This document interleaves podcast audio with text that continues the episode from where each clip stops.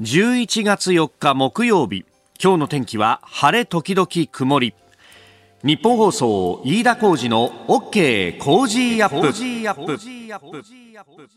朝6時を過ぎました。おはようございます。ニッポン放送アナウンサーの飯田浩司です。おはようございます。ニッポン放送アナウンサーの新行市佳です。ニッポン放送飯田浩司の OK! Cozy up!。この後8時まで生放送ですえー、今日もね日本屋上の計12.8度。おこれから結構気温は上がってくるんですか？そうですね。東京都心の予想最高気温が21度になっていまして日中は晴れるところが多くてですね洗濯日和になりそうですよ。うんここのところね天気安定してるんで、はい、本当にありがたいという感じですよね、うん、まああの昨日も本当週の真ん中の祝日非常にこうね、えー、外に出る日和だなという感じ、あの新業アナウンサーは昨日の天気予報の中でもね、えー、お出かけ日和ですよってことを言ってましたけれども、結構道路も混んでたようですし、そうですね。ね、うん、えー、また紅葉だとかに繰り出そうとか、ちょっと外買い物に行こうとか、確かにね、なんか人手も多いのかなみたいなね、えー、感じにも見えましたけれども、そう、あのこれだけこういい天気だとね、えー、非常にこう洗濯にも精が出るなというところなんですけど、うんはい、うちのね洗濯機が今怪しい音を立ててるんだよ。あら。なんかあのーカラカラカラカラカラカラカラって音が大丈夫ですか向こうの方から聞こえてきて妻と顔を見合わせてですねいい加減もうまずいのかこれはと。あら何年選手ですか？えー、っとね2013年生って書いてあったから、うん、もう8年選手になるのかいやなんか調べてみると洗濯機ってのも8年ぐらいで76年から8年ぐらいで寿命を迎えるみたいなことを書いてあるんだけどさ。いやなんとかならんかと。なんかこう、その、ね、えー、洗濯機イオンみたいので、こう、ウェブで調べるとですね、えー、どうやらこう、そこの部分で回ってる羽を、はい、をモーターにつなぐところが摩耗してくると、そうやって、あの、こう、ひだひだがついてて、で、それが、こう、回すときに、こう、右回りって言った後に、こう、ま、逆回りするじゃないですか。はい、それによって渦を作るじゃないですか。ですね。その、あの、逆回りにするところで、うまいことひだひだに噛まなくなると、そういう音とともに、あの、空振りしちゃうらしいんだよ。で、そうすると、こう、逆回転しないから、渦ができずに、洗濯物は汚れたままになりますよとかですね。あら。あそういえば最近なんか変な糸くずみたいのいっぱいついてるよなみたいなね 話をしたんですけどいやそうは言ってもさこれをさ、はいうん、なんか丸ごと買えるとなるとさ結構なお値段がするじゃないですか。いやでも経年劣化っていうのはここのところ本当に深刻でうち。あ結構まとまって起こりません？そういう家電の壊れる時期って大体一緒ですよね。重なりますよね。本当だよ。エアコンもでしょ、はい。で、今度、給湯器もどうやらみたいな話もあり。言ってましたね、この間。ここへ来て洗濯機までってことになるとね、君。はい。うちの方向、家計は火の車になってしまうというですね、一体どうしりゃいいんだと、で、これ優先順位ってわけにもいかないわけですよ。よくさ、なんか選択と集中とかさ、あの、下り顔で言う人たちいるけどさ、いや、全部だって集中しなきゃダメだもんそうですね。すべて大切、ね、エアコンがなきゃさ、な、冬どう過ごすんだって話だしさ、はい、給湯器なかったらさ、茹でなかったら大変ですよ。茹でないところも大変だしさ、で、洗濯機がまずくなるところも大変だしさ、え。あ君たちちょっと、相談をしてたな。順番に、こう、一年ずつとかなんとかなんないものだと。ずらしてくれとせめて。いや、本当こういうものっていうのはさ、なんかあの、泣きっ面に入っちゃないけどまとまってくるなっていう、ね。そうですね。どうすりゃいいんだと。あの、とりあえずですね、夏過ぎたところで、えー、エアコンはなんとかなったわけ、なんとかしたわけですよ。はい、まだね、給湯器が今週見積もりに来るっつってて。そうなんですね。その上洗濯機までってなるとだよ。いやボーナス前借りできないな ボーナス払いとかできないんですかねどうなんでしょうね。ああねね確かにね。多できるとは思うんだけどさ、利息がつくじゃないの。ああ、そうね。そうですね。本当だよね。なんてケチなことを言ってるとまたいろんなものが壊れ出すわけだよ。で、その上さ、子供がなんかさ、あれが欲しい、これが欲しいとかさ、これから12月に向けて。クリスマスですよ。その上、うちの息子は2月生まれなんだよ。これが1月生まれだとか11月生まれだったらあの全部を一緒くたにするっていうことでごまかせるんですけど私12月5日生まれだったから、はい、やっぱその手だったからね。やっぱりその手だったんですね。うちの母も12月24日生まれなので その手だったんですよ。そのものクリスマスと誕生日も一緒みたいな。なるほど。そうそうそう。そう。いやいやいやいろいろ出費がかさむ時期ですんで、えー、今日は今週はおとなしく過ごしていこうと思っております あなたの声を届けますリスナーズオピニオン、えー、ニュースについてのご意見をお待ちしております、えー、今朝のコメンテーターは明治大学准教授で経済学者飯田康之さんです、えー、この後6時半過ぎからのご登場。まずは、えー、立憲民主党の代表選について枝野さんが辞任ということで様々な名前が出てきております。えー、それから7時台取り上げるニュース。まずは第一次岸田内閣今日で発足から1ヶ月、えー、昨日のお昼に、えー、岸田総理大臣はイギリスから帰国をしております。それからアメリカの中央銀行にあたる FRB が今月からの量的緩和策縮小を決定というニュース、えー、それから高速道路の休日割引昨日から再開、えー、さらに RCEP、まあ、あの ASEAN プラス日中間などなどという国の、まあ、地域的包括的貿易協定ですが、えー、2022年1月1日に発行ということが出てきております。そして、えー、政府の経済対策今月中旬に発表へというニュースを取り上げます。今週はご意見をいただいた方の中から毎日抽選で3人の方に番組ノベルティスマホスタンドクリーナー金貨銀をプレゼントしています。ポッドキャストや YouTube でお聞きのあなたにもプレゼントが当たるチャンスです。番組ホームページのプレゼント応募フォームから住所やお名前電話番号を登登録してご応募ください。ここが気になるのコーナーです。スタジオ長官各紙入ってまいりました。えー、まああ今日はですね、えー、COP26 に絡んでというところを一面トップとして挙げているところは多いようであります。えー、日経は気候リスク開示国際基準 COP26 と、えー、来年6月をめどに企業選別に影響するんじゃないかということが言われております。まあ、あの世界共通のね、えー、基準を作ってで、えー、それによって、えー、企業による気候変動リスクを情報開示していくということなんですが、まあ、これ業種によってだいぶそこのところっていうのは違ってくるしメーカーだとかあるいはね、えー、鉄鋼や電力というようなところはあのその事業のシステム上 CO2 差を出さざるを得ないというようなところも含めてですねこれ10波人からげにやるっていうのはうんこれあの結構あの市場関係の人なんかに話を聞くと、まあ、結局そのあの純粋に株価だとか企業業績だけではない物差しを作ることでその物差しを使ったファンドだとか投資商品を新たに作っていくということになるとそれが、えー、株価に対してものすごく影響したりだとかあるいはあの業績は良いんだけれども割安な株というものができてきたりとかいろんな部分でうまみがあるんですよみたいなことをこう言っていたんで、うん、そこのところとの絡みってどうなるんだろうなっていうのは非常に思います。で、この IFRS 財団というところが、えー、作るそうなんですが、3面の今日の言葉というところで見ると、まあ、これ国際会計基準を作っている、まあ、ある意味の業界団体みたいなところで、別にその何かこう公的なお墨付きがあるとか、そういうようなことではないと。確かにな、あの、会計基準もうあれが2000年代とか90年代の終わりぐらいから変わるっていうことでえ、えー、例えばその企業の持ってる含み益だとかその株価あの持ってる株式の評価方法だとかで、えー、黒字だったはずの会社が一気に赤字になったりとか、えー、なんかいろいろ混乱したし、まあ、そこで儲けた人もいっぱいいたよなというようなことを思うとですねこれあの環境の話だから素晴らしいっていうふうに、えー、こうね評価するだけではいけないんだろうなということを非常に思いますしまた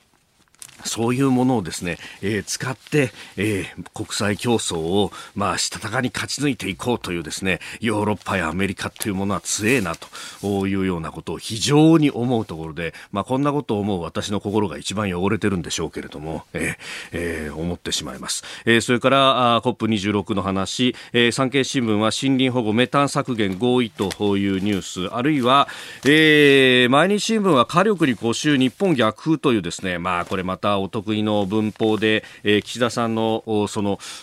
演説のですね、えー、中身についてというのを言っております。まあこれアジア全体のね、えー、話を、まああの、アジアの経済大国として、えー、責任ある立場として、えー、言ったというところで、まあ、電力これから必要になるしで一足飛びに原子力だとか再生可能エネルギーいけないでしょというところで、えー、火力もその再生可能エネルギーをむしろやるためには火力発電を使って周波数を安定させなければ産業とかにも影響が出ちゃいますよってことを言ったようなんですけれどもそれすらですね火力に固執と書かれてしまうとしかも国内の新聞からとうー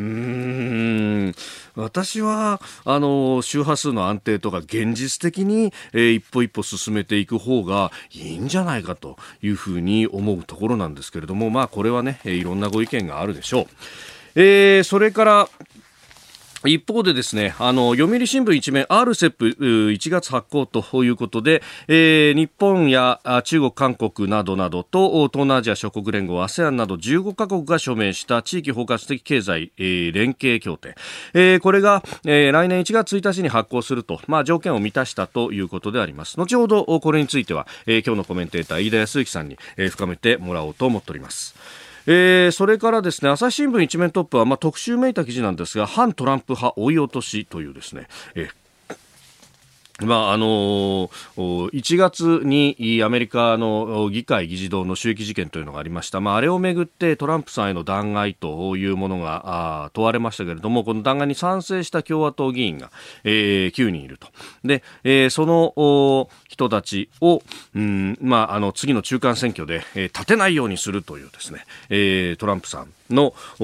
支持する方々とそれからそれに反対する人たちのせめぎ合いみたいなことを書いていますけれども、まあ、このタイミングで書いてきたっていうのがですね、えー、アメリカのその中間選挙は来年に控えてるんですけれどもそれをこう占うような前哨戦で、えー、アメリカのバージニア州の州知事選が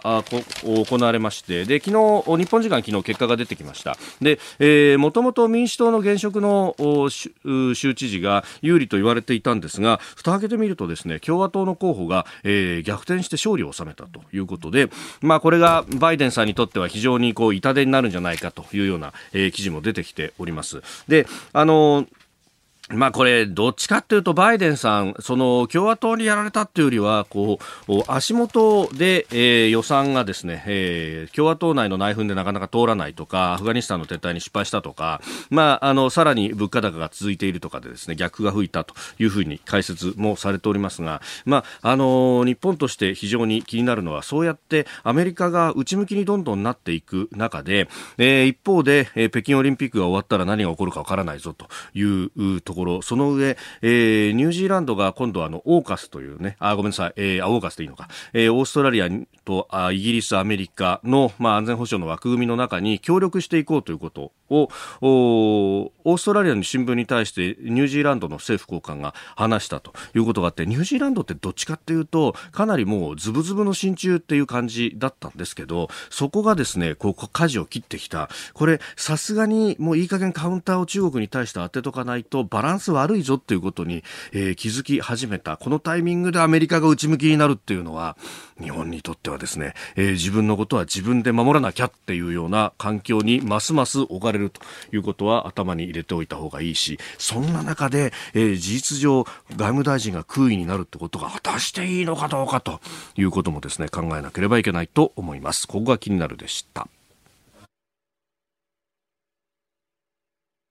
えー、この時間からコメンテーターの方々にご登場いただきます。今朝は明治大学准教授で経済学者の飯田康之さんです。おはようございます。おはようございます。よろしくお願いします。ますさあ、まずは立憲民主党の代表選について、まあ選挙の結果、うん、立憲はね、議席大幅に減らしたということで、枝野さんも辞任ということで。そうですね。執行部の責任は、あまあ十分問われなければいけない状況だと思うんですけれども、それはさておき、飯田さん。はい。あの、これで、えー、枝野さん交代すると、せっかく、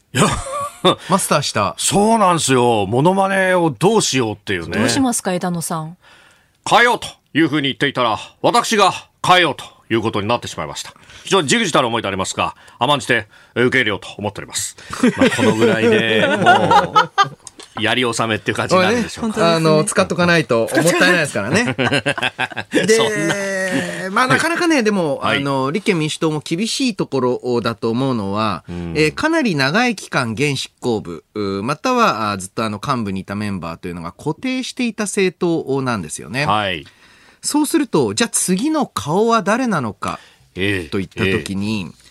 今、あの、様々な名前が上がっている各議員、えー、見てもですね、えー、もちろんあの、ずっと政治ウォッチャーにとっては、うんうん、ああ、この人が来るんだろうなという方並ぶ一方で、はい、えー、パッと名前を言われて、えー、うん、多くの有権者がすぐに思いつくという人ではないというのが、ね、非常に厳しいところだと思います。うん。小川淳也さん、馬淵澄夫さん、泉健太さん、現場光一郎さん、奥城さん、今からざっと並べてもね。うん、そうですね。そしてあの、やはり、その系統、系列としましても、はい、え希望の党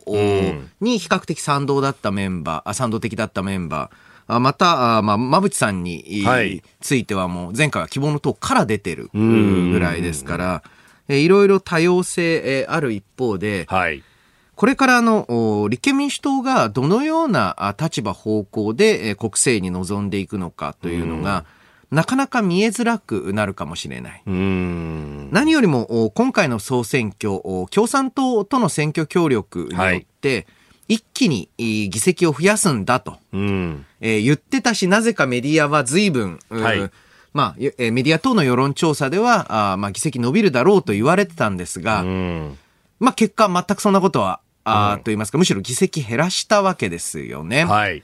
で、こういった中で、この選挙協力、野党統一候補の立て方、うん、えー、あり方、もちろん選挙協力重要な面もあると思います。はい。その一方で政策的に、また政治思想としてどのぐらい連携していくのかについては、まあ正直考え直していく必要もあるのかなと。えー、感じますね。うん。まあその辺ね、あの政策に明るく、そしてまあ哲学を示してくれるような人なのかどうなのか、うん、まあ政策の面でいうと、馬淵さん、泉さんだとそっちにシフトするのかというようなね、ねえー、ことも言えますが、既存路線を強めていくのかどうなのか、再選近いですもんね。いや、あの、実際厳しいところだと思います。さらに今回あの共産党とかなり強く連携したことを通じて、一部労組の中には、やはり拒否反応が出たと。はい企業系は特にね。そうですね。で、うん、えー、この労働組合っていうのは、まあ、やっぱり動員力を持っていますので、うん、ボランティアであったり、お手伝い。はい。こういったものを得られない参院選を戦うというのを、と、うん、まあ、統一候補にすること、候補者を絞ることの利益というのをどう考えるか、こういったところが焦点になるんじゃないんですかね。うんえー、まずは立憲民主党代表選についてでありました。今日も8時までお付き合いいただきます。よろしくお願いします。よろしくお願いします。えー、今朝のコメンテーターは明治大学准教授で経済学者飯田康之さんです。引き続きよろしくお願いします。よろしくお願いします。えー、選挙等々いろいろ来てますね。えー、ツイッターです。とりあえずさん、えー、議席の予測、事前調査、調査と出口調査、それらを総合的に評価して議席数は出してるんでしょうが、うん、えー、開票日、あの、8時に出てくる数字って、個人的な感想としては早すぎる気がしてならないんですよね。うん、といただきました。結局、そこのなんかね、えー、私も実際に特番やってて思ったんですけど、うん、空気感がつかめずにね。ね、えー、私もね、えー、他局で特番をやっていたんですが、あの、あれあれどんどん変わっていくなと、で、ここまで大きく外したあ、しかも出口調査含めても大きく外したのは、ちょっと過去にあまり思いつかないですね。うん。まあね、その辺も今、それこそ世論調査やってる部隊とかは必死になって検証してるんでしょうね。やばいって思ってると思いますよ。一体何が原因だったんだよっていうね。ここでポッドキャスト YouTube でお聞きのあなたにお知らせです。お聞きの配信プログラムは日本放送飯田浩司の OK コージーアップの再編集版です。AM、FM ラジオ、ラジコ、ラジコのタイムフリーではニュースだけでなく様々なコンテンツをお送りしています。スポーツの最新情報やエンタメ情報医師が週替わりで登場健康や病気の治療法を伺う早起きドクター。さらに肌道子さんのいってらっしゃい。黒木ひとみさんの対談コーナー朝ナビなど盛りだくさんですぜひ AM、FM ラジオ、ラジコ、ラジコのタイムフリーでチェックしてください。あなたと一緒に作る朝のニュース番組、飯田浩二の OK コージーアップ。日本放送の放送エリア外でお聞きのあなた、そして海外でお聞きのあなたからの参加もお待ちしています。11月4日木曜日時刻は朝7時を過ぎました。改めましておはようございます。ニッポン放送アナウンサーの飯田浩司です。おはようございます。ニッポン放送アナウンサーの新行市佳です。あなたと一緒にニュースを考える飯田浩二の OK 工事アップ。7時台もコメンテーターの方々とニュースを掘り下げます。え今朝は明治大学准教授で経済学者飯田康之さんです。改めましておはようございます。おはようございます飯田さんには番組エンディングまでお付き合いいただきます。では7時台最初に取り上げるニュースはこちらです。第一次岸田内閣今日で発足から1ヶ月。岸田内閣は今日で発足から1ヶ月を迎えます。衆議院選挙を受けて総理は来週10日特別国会を召集し第101代内閣総理大臣に指名された後直ちに第2次岸田内閣を発足させる運びです。えー、幹事長を茂木さんにするということで、うん、その空いた外務大臣のポストに誰を置くかなど、はい、まあ、ただ最小限に改造はとどめるということです、ねまあ、そうですね。あの、そもそも第一次岸田内閣、はい、あの、始まってすぐ選挙だったので、事実上何もしてませんから、そうですね。えー、これも不思議なもんで、はい。ね、もう101代総理になって、なるんですね、第2次岸田内閣になる。このカウントの仕方なんとかしてくんないかと思ったりもするんですけれども、で、その一方で、えー、まあ、一つはこの外務大臣のポストというのも重要です。はい、あの、というのもですね、これからあの外交に関する課題非常に多いんですね。今日も後の方で RCEP というような話出てきますし、はい、より大きな枠組みでは、え日米関係の中で対中国の政策というのをどのように変化させていくのか、こういった結構微妙なところが求められる外相、外務大臣になりますので、はい、ちょっと注目のところではありますね。うん。まあ、これね、えー、誰を当てるかみたいな話の中で、週末から週明けぐらいには、林芳正さんってい。う名前が出てきたりもしておりますね。はい、で、えー、まあ、山口県選出参議院からくら替えしたばかりの林義正議員ですけれども、はい、林さん、あの自民党の中では長く政策通として知られ、えー、またあの非常に知識の幅も広い方なんですけれども、はい、その一方で、えー、外務大臣にするという時、えーま、ちなみにこの林さん、うん、えー、岸田派の、まあ、はい、多分後継者になるんじゃないかと、えー、言われてるんですが、首相が外相も自分の派閥にするの？っていう、えー、まあ、圧力はどうしてもありますよね。はい。それちょっと自分の派閥にいいとこ持ってきすぎじゃないと。のと、プラス、まあ、林さん自身が比較的、まあ、中国寄りの姿勢が強いので、対米、アメリカとの関係でどうなるのか、はい、こういったところを焦点になってくると思いますね。うん。まあ、あの、コップの中でバイデンさんと岸田さんはね、えー、初めて面会したけれども、まあ、これはもう立ち話程度のかなり短時間だったということになると、まあ、どこまで意思疎通図れたのかっていうところはね、これから先にかかってきますもんね。だと思いますね。うんさあ、そして、まあ、あの、発足から1か月、まあ、そのね、えー、夫人が固まりつつあります。後ほど経済対策についても話は、えー、出てくると思いますけれども、あの、税制に関してとか、うん、これ、まあ、税に関しては党のところでやるっていうことですけれども、まあ、今後、あの、これから年末にかけてってね、来年度の税制改正大綱も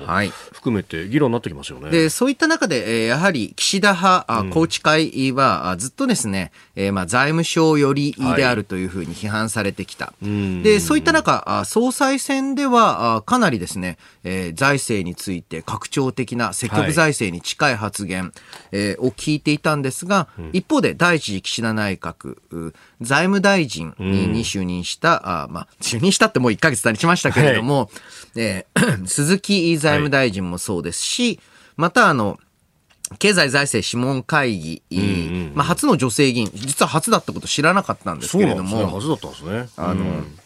まあ、バリパ、あ BNP バリパ証券、はい。えー、の中空あマナさんという方がなられて、やはりどちらかというと、えー、財政については、えー、引き締め、えー、と言いますか、慎重姿勢が目立つ方を選んだという印象ですね。うん。まあ、新しい資本主義のね、うん、えー、実現会議の中も、まあ、緊縮的な発想の方も多いし、あれあれあれっていうね、感じになってきましたけど、こういう会議にそういうメンツが多くなるっていうのはどうなんですか、ね、まあ、あの、単純に言うとですね、多くの会議、別にそこで意思決定してるわけじゃなくてですね。そうなんですか？あの、さらに、例えば、まあ、えー、その学者とか専門家の意見聞きたいんだったら、はい、えー、政治家、中でも大臣クラスになったら、個別に呼び出して聞きますよ。ああ、なるほど。うん。だからむしろこういった会議、表だったところとしては、えー、こういったなんですけど、広報、うん、つまり政府の考え方をメディアであったり、あとは専門家だったら学会等で、わかりやすく、まあ、説明してくれる人っていう役割もあると。なるほど。だからこそ、どうしても当然政府のと近い意見の人を使って、はい、えー、どうやってあの、えー、わかりやすく、また誤解されないように説明していくかっていうのも、こういった会議体、そういった中の、うんうんうん、えー、議員の仕事なんですよね。なるほど。で、その上、一定程度ネームバリューのある人が、こう出てくるだって広報をする力がないと意味ないんですから。はい、うん、そうか、そう考えると、これうん、なるほど、いろんなことが分かってきますね。そう政府系の会議、結構ね、誤解している人が多いなと思いますね。うん。おはようニュースネットワーク。東京有楽町日本放送キーステーションに全国のラジオ局21局を結んでお届けいたします。おはようございます。日本放送アナウンサーの飯田浩二です。今朝のコメンテーターは明治大学准教授で経済学者の飯田康之さん。取り上げるニュースはこちらですアメリカ FRB が今月からの量的緩和策の縮小を決定。アメリカの FRB 連邦準備制度理事会は、えー、今週2日と3日の両日えー、金融政策を決める FOMC 連邦公開市場委員会を開き国債などの資産購入を通じたテーパリング量的緩和策の縮小を11月から始めると決定しました。新型コロナウイルスの感染対策として導入した異例の大規模緩和を見直し金融政策の正常化に向け踏み出す考えです。で、実際の市場がどう反応したかなんですがあ、株と為替、3日のニューヨーク株式市場ダウ平均株価、前の日と比べ400、100 4ドル、104ドル95セント高い、3万6157ドル58セントで取引を終えています。ハイテク銘柄中心のナスダック総合指数161.98ポイント上がって、1万5811.58。で、一方円相場1ドル114円ちょうど付近での取引となっております。はい。織り込んでってことですか、うん、あの、まずですね、えー、前提としては FRB、はい、まあアメリカでいうところの、まあ、中央銀行ですよね。うん、で、えー、新型コロナウイルス感染対策として、えー、金融緩和あまあ、えー、社会全体経済に、まあ、大量のマネーを注入するという政策を行ってきた。はい。で、これによって景気の下支えをしていこうということだったんですが、うん、えー、同時にかなり大規模な財政出動も行ったこともあり、はい、今年の春頃から結構インフレ率が高めに出るようになってきたんですね。で、えー、まあ、えー、それこそですね、4%超え、えーはい、そして、え前年同月比でいうと、去年に比べると5%ぐらいのインフレになってきた。はい。えー、大体ですね、どのぐらいのインフレが居心地がいいかっていうと、大体2、3%って言われてるんですね。うん、で、4%超え、さらには5%超えてくると、はい、これはもう肌感覚としても物価が高いなと思い始めると。えー、だからそれに伴って、えー、そろそろ量的緩和といいますか、金融緩和の縮小が始まるだろうっていうふうに思われていたし、はい、まあこれはもうみんなそう思ってたんですね。で、えー、その中で、ここのところ、まあ、FRB はですね、はい、このインフレは一時的であるっていうのを随分強調するようになってきたんです。というのもですね、えー、まあちょっと日本の場合ずっとゼロなので見えにくくなってますけれども、はい、昨年アメリカでは異例の物価上昇率の低さだったと。だから去年が低かった反動として上がってるという側面もあるんじゃないかと。で、前年同月で比較すれば、それは高い数字出ちゃうよね、と。去年がひどかったから。で、えー、確かにですね、えー、でもやっぱり5%はなっていう意見がせめぎ合ってたんですね。はい。そういった中で、えー、7、8、9月を見ると、うん、えー、7、8、9の3ヶ月で見ると物価が横ばい。うん、つまりあの、インフレが加速するという雰囲気が見えない。いい感じになったので、はい、あ、これはどっちかっていうと、去年ひどすぎた反動だろうっていう意見、えー、が強くなってきた。はい。それに伴ってですね、まあ、あの、テーパリングと呼ばれるんですけれども、はい、おこの金融緩和の縮小、これも絶対やるってみんな思ってました。えー、えー、えー、だけれども、そのペースがどうも予想より遅いなっ例えば、あまあ、あの、えー、一番注目されていたのが、金利の誘導水準をどこに持っていくか。えまあ、要は利上げですよね。で、えー、利上げはどうも、特に短期金利についての利上げは、今回見送ると。うんで、えー、なんかここら辺はすごくですね、はい、推理、言葉の裏を読むみたいな話になっちゃうんですが、えええー、まあ出してる声明見ると利上げを急ぐ気もそんなにないんだなと。ああ。で、えー、むしろですね、えー、今回、えー、量的緩和縮小の開始決定っていうふうに日本は見出しを打ってるんですけれども、はい、日本の国内のメディアは、えー、報じますが、うん、えー、この資産買い入れ、えー、要は金融緩和を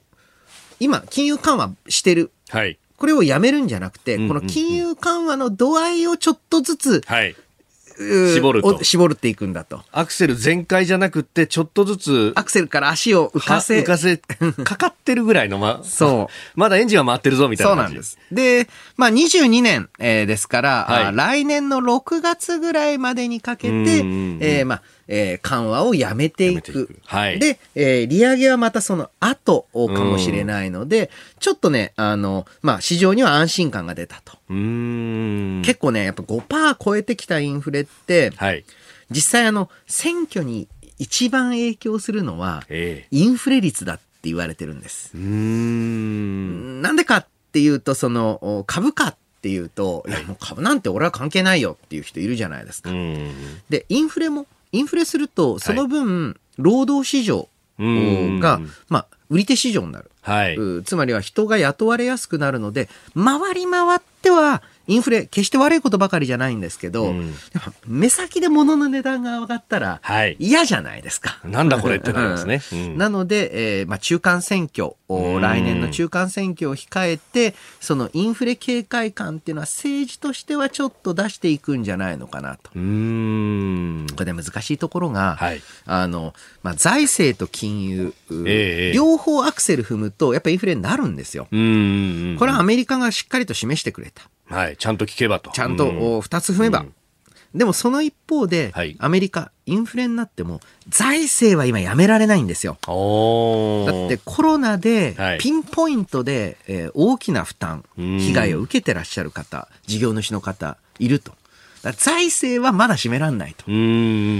そしたら金融踏むしかないだろう。あ、金融でブレーキ踏むしかないだろうって。思ってたんですが、FRB は、はい、割と慎重にゆっくりとアクセルを離していく程度に収めるみたいですね。次は利上げ焦点ですが、それはだいぶじゃあ先の話だと。と、マーケットは読んでいる。ただね、このマーケットの読みは得てして外れますから。あまあ、FRB も意図的にその2つを切り離してますもんね。そうなんですよ。金融緩和の縮小と利上げっていうものを。うんまあ、利上げまでいくと、まあ、景気に対しての、まあ、冷やし玉にはなるけれども、ちょっと副作用も大きいですか？で、冷やし玉を入れるまで景気は加熱してるのかと。どちらかというと、現在だとエネルギー価格の影響の方が強いんじゃないか。はい、もう昨年はね、先物価格がマイナスになるぐらい、ひどい状況だった原油、はい、まあ、価格、今、ずいぶん上がってます。80ドル台、はい、えー、になっていますので、うんまあ、それはやっぱり物価には影響どうしてもあるんですよね。まあ、特にアメリカ車社会だとガソリン価格に直接影響出ますもんね。そうですね。うんえー、そしてもう一つのニュースですけれども、えー、高速道路の休日割引昨日から再開というニュース。まあ日本もねガソリンの値段は上がってるんです、ね、そうなんですよ。で今回ね衆院選の中で、はい、ガソリンに関する暫定税率つまりは一時的に課す課している、はい、税率の引き下げというのを主張、公約として主張したのは、まあ、事実上国民民主、うん。ね、追加公約できちっと出しましたもんね。でもね、今後、ここまでやっぱり原油価格高につながってのガソリン価格高騰となると、はい、まあ、ちょっとそういった政策も考えていかないといけない局面だと思いますよね。うんこれ、エネルギーも含んだ総合の物価だと上がってるけれども、うん、それも除いたコアコアの数字だとマイナス圏っていう。本当このね、乖離が進んじゃってますよね。あの、むしろ原油価格、またはあの国内的にはガソリンや灯油の価格の上昇って、はい、他の物価を下げるんですよ。ああ、そっちに消費がいってしまうからですか？そう。ガソリンとか灯油は買わないわけにいかないじゃないですか。確かにそうですね。で、そっちに金が吸われちゃうと、うん、それ以外の商品の需要が落ちて、むしろ国内の生産物については、まあ、日本の場合ね、あの、ええ、エネルギー関連はもう輸入ですから、うん、一方の国内の消費に関しては下押しが働く。だからこそね、ちょっと、はいまあ、大規模なあ補正予算といいますか、経済対策、えー、まあ、あの、第2次岸田内閣発足すると、策定されるわけですが、はい、そういった中でちょっとね、この原油といいますか、ガソリン価格対策っていうのは、一つ検討してもいいんじゃないかなと思うんですよね。うん。でもそういうこう下地があると、こう不況で全体の物価下がってるのに、ね、目先で原油のところだけ上がっちゃうって、うん、ある意味のこうスタグフレーション的なことに なりがちなんですね。あのまさにあのコストプッシュ、はい、コストが高くなって、うん、えー、インフレが起きるっていう時はそのスタグフレーションつまり不況なのに物価は上がるという現象、うん。起きがちなんですが、注意点は、日本のガソリン価格は、ほとんど税金なんですよ。うん。うん。うん。うん。原価じゃないん。ですよね。そう。だ税金を動かせば価格が変わるっていうのも意識していかないといけないです。はい、うんまあそこでこの財政を再建すべきだという人たちと戦いになってくるわけですね。うん、そうですね、えー。やはりこれからガソリンの暫定税率もう一度議論あってしかるべきですね。はい、うんかつてね、それこそ民主党が政権取るときにその議論があったはずなんです、ガソリン値下げたい。値下げたい。確かに。えー、ということで、えー、この時間、経済学者飯田康之さんとお送りしてまいりました。日本放送でお聞きの方、この後も飯田さんにお付き合いいただきます。以上、おはようニュースネットワークでした。今朝のコメンテーターは明治大学准教授で経済学者飯田康之さんです。引き続きよろしくお願いします。よろしくお願いします。続いて教えてニュースキーワードです。RCEP2022 年1月1日発行日本と中国、韓国、そして ASEAN 東南アジア諸国連合など15カ国による RCEP 包括地域包括的経済連携が来年1月1日に発行する見通しとなりました。3カ国の合計の人口と GDP 国内総生産はそれぞれおよそ世界の3割に上り有数の経済圏が誕生することになります。ということでありますが、はいね、TPP と、うん、どう違うんだみたいな話も出てますけどまあまあ、これあの、大きな流れから説明すると、はい、えー、これまでですね、世界の貿易というのは、うん、WTO、はい、世界貿易機構、えー、あとは GATT、といった、あの、はい、そういった関税に関する一般協定、えー、えー、こういったもので世界的に話し合っていきましょうっていうふうに、かつてはあ言ってたんですね、どの国も。はい。だけど、世界、まあ、何カ国あるのか、まあ、承認、えー、未承認、えー、含めるとバラバラですが、はい、150の国の利害を調整してると、まあ、要要は何にも決まらないんですよ。何にも決まらない。何にも決まらない。で、えー、まあ、それこそかつて、アメリカの意見が何でも通るっていう時期だったら、まあ、まだしも、はい、もう通んない。となると、結局150カ国で話し合うの無理なんですね。あの、じゃあどうするって言ったら次の流れとして、はい、えー、FTA、えー、または EPA、FTA が自由貿易協定、EPA が経済連携協定。はい、で、こういった二国間でもう話し合っていこうと。もう世界全部は無理じゃと。はい。で、しかしですね、この二国間、倍の交渉っていうのがたくさんあると、はい、これをね、スパゲッティ効果って言うんですけれども、あの、スパゲッティ効果、一番わかりやすいのは、はい、あ皆さんのあの、電源、あのコンセントの配線、はい、ぐっちょぐちょになってわけわかんなくなってたりしますね、えーえー、あれをあのスパゲッティ効果って言うんですけれども、はい、えー、わけが分かんなくなっちゃうんですね。確かに。どの協定をどう使ったらいいんだっけみたいな。A 国で作って B 国で組み立てて C 国に売るみたいな。どの協定が生きてるんだみたいな。なので、はい、えー、ある程度経済のまとまりを単位として、えー、多国間で、えー、まあこういった、まあ RCEP、または TPP のようなものというのを締結していくようになっておりますと。で、えー、そういった中で、TPP、はい、環太平洋と RCEP は、うん、えー、かなり、えー、地域包括的で、えー、経済連携、えー、はかなり大きな違いがあります。まず一つは自由化率。はい。TPP は、あまあ、99%に近い、まあ、あの、ほぼすべての品目についての関税というのを取り払う。うん、一方で RCEP はだいたい9割ぐらい、はいえー、の、まあ、関税を取り払う。また TPP は様々な投資とか知的財産権に関するルールが厳密、つまりこの厳密なルールを守れるし、むしろ守りたい、守ってほしいっていう国の集まり。はい。で、一方で RCEP はそこは、えー、まあ、中国、そして ASEAN 諸国等を含んでるので、はい、そこについてはそこまで強い制約を置かない。だから強調できる。ですから、むしろ TPP がある程度絞り込んで、えー、硬いはい、まあ、経済連携をしようというのに対して RCEP は条件を緩くする代わりに、とにかく広くという、えー、ことを目指していてその両方に参加している国にとっては、これ、えー、相互的なといいますか、相乗効果のある協定だと思いますね。うん。で、まあ、これね、RCEP の方は中国が入ってる、中国 TPP にも手を挙げてますけれども。まあ、TPP は正直中国については、まあ、あの、難しいと思います。で、単純に手続きの問題として、原産各国のうち、はい、えー、まあ、反対する国があったらもうそれで入れない。で、す、えー、で、にオーストラリア、あメキシコ等がですね、はい、あの、承認しないと言ってるので、手続き上無理ですし、えー、TPP が求めているようなあ知的財産とか、あとは、えー、まあ、投資ですね。はい、えー、例えば、まあ、日本から中国への投資に関するルール。公共事業の調達と TPP ルールに中国が寄せるのはかなり難しいと思うので、どちらかというと、僕は最初この中国と TPP 加盟の話を聞いたときは、はい、外交上の手札なのかなと。あの、ある意味で言うと、TPP、えー、事実上の対中国包囲網のような形になるのは、はい好ましいと思ってないですってメッセージを発する。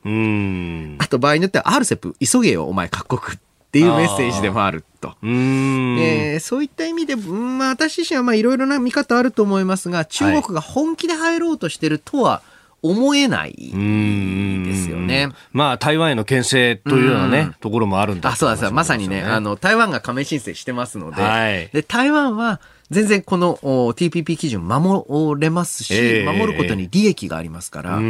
だけどその一方で台湾はいわゆる多くの国に承認されている国にはなってないと、えー、そういったところでちょっと外交上の手札色が強いと思いますね。はいお送りしております OK 工事アップ。お相手私日本放送アナウンサー飯田浩二と新業一華がお送りしています。今朝のコメンテーターは明治大学准教授で経済学者飯田康之さんです。引き続きよろしくお願いします。よろしくお願いします続いてここだけニューススクープアップです。この時間最後のニュースをスクープアップ。政府今月中旬に経済対策発表へ。政府が今月中旬にまとめる予定の経済対策の原案が明らかとなりました。新型コロナウイルス対策としては事業者への実質無利子無担保融資の延長や子育て世帯などへの給付金賃上げした企業への税制支援などが明記されるとみられます。ということなんですが。はい、えー、はい、まあ経済対策、はい、まあ、もう当然に必要とされてるわけなんですけれども、うん、一応4つの柱あというふうに言ってるんですね。はい。で、まあ、新型コロナ感染防止ウィズコロナ、あここら辺は当たり前というか、まあ、えー、当然の話なんですけれども、その一方で、より中期的、長期的な目的、柱として、えー、未来社会を切り開く新しい資本主義の起動っていうね、はい、え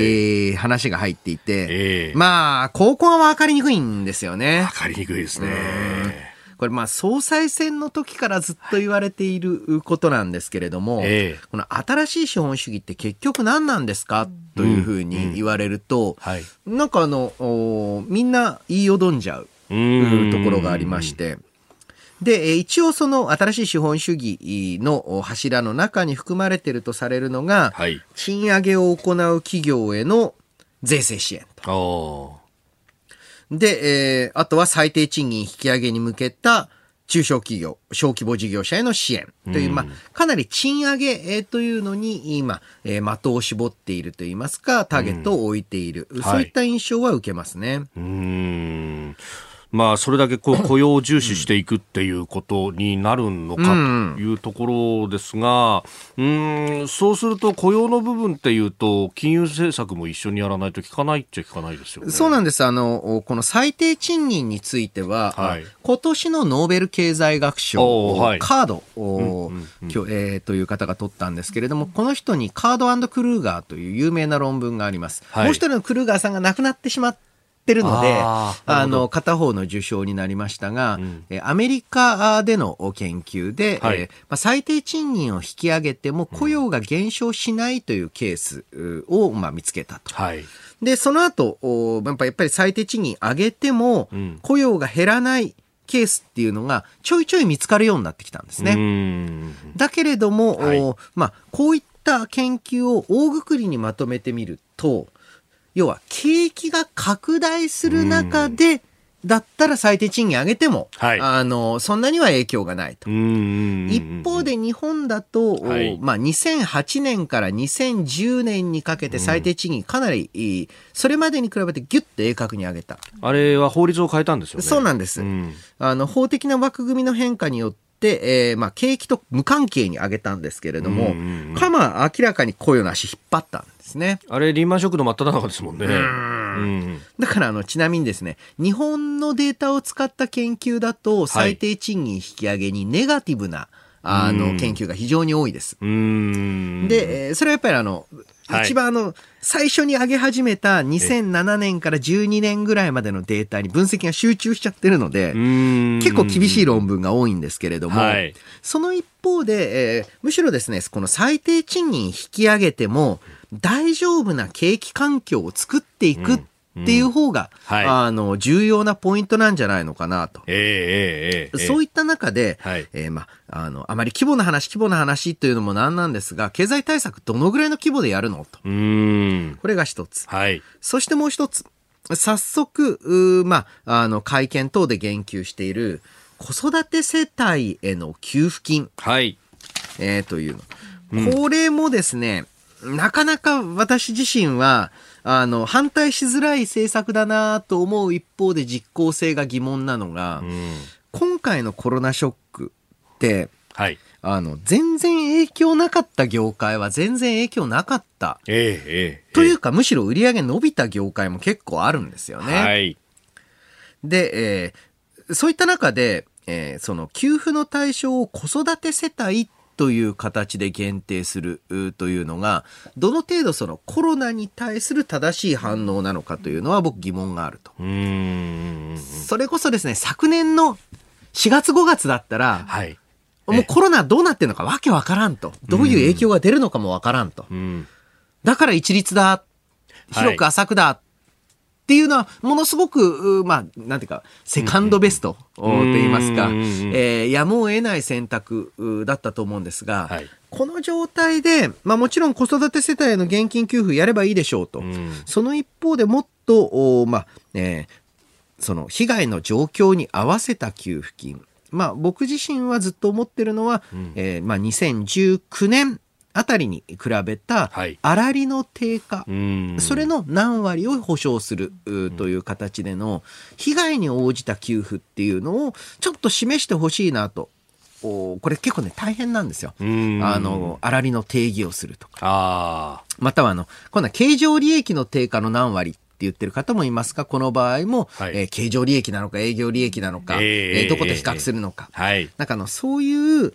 きめ細かなだからこそめんどくさい。はい。それゆえに、フリクション、つまりあの、よそとの摩擦も大きくなりがちな政策をちょっと回避してる気がすると。うん、ああ。でね、あの、じゃあ2020年に開業したところはどうするんだとかなんとかとかね。まあ、まあ、それもね、あるんですけど、ね、いろんなことが出てきちゃうけど、うん、まあ、ある意味反対する理由はいくらでも探せるってことですね。そうなんです。これは。でもね、絶対安定多数を得た。あ、うん、政党ですと。単独で。単独、絶対安定多数を持つ政党は、もっと、まあ、もちろん反発されますよ。はい、そしてね、ダメなところもたくさんあると思います。うん、だけど、やらないといけない、うん、そういった突破力を発揮する、まあ、すごい変な言い方すると、義務があるんじゃないかなって僕思うんですよ。ああ、それだけ、まあ、主権の束を付託されたわけですよね。そうなんです、そうなんです。うん、この政権は。そう、あの、これがですね、えーボロボロに議席減らしたってなると、はい、だからね、それは多方面に配慮しないといけないよねとか思うんですけれども。うん、話を聞く政権です。話を聞く政権。うん、そうや、ね、話を、えー、聞くだけじゃなくてね、はい、やっていく。ね、岸田さんもうちょっと使いますから大丈夫です。えメールもいろいろいただいてますが、春蔵さん、北区の方、えー、非正規労働者への給付金特に期待してるんですが、うんうん、岸田さんって政調会長だった時にあの一律の特別定額給付金の条件厳しいものを提案して結局ひっくり返されたって過去ありますよね。今回また厳しい条件にならないか心配ですと、うん、いただきました。そう非正規中でも一人親方のような形で、はい、えー、まあ事業者、業者として仕事をされてる方への落ち込みってかなり激しいので、こういったところも見ていかないといけないですね。えー、今日のスクープアップ、えー、今月中旬に発表されるという、まあ、次の経済対策についてお話しいただきました。このコーナー含めてラジコタイムフリー、ポッドキャスト、YouTube でも配信していきます。番組ホームページご覧ください。今朝もポッドキャスト YouTube でご愛聴いただきましてありがとうございました。飯田浩二の OK コージーアップ。東京有楽町日本放送で月曜日から金曜日朝6時から8時まで生放送でお送りしています。番組ホームページではコメンテーターのラインナップや放送内容の原稿化された記事など情報盛りだくさんです。今お聞きのポッドキャストもホームページからお聞きいただけますし私が連載をしています。新業一華のパラスポヒーロー列伝というコラムもご覧いただけます。プレゼントの応募もホームページからできますよ。また公式ツイッターでは平日は毎日最新情報を配信中。ぜひチェックしてください。そしてもう一つ飯田浩二アナウンサーが「夕刊富士」で毎週火曜日に連載中。飯田浩二の「そこまで言うか」こちらもぜひチェックしてください。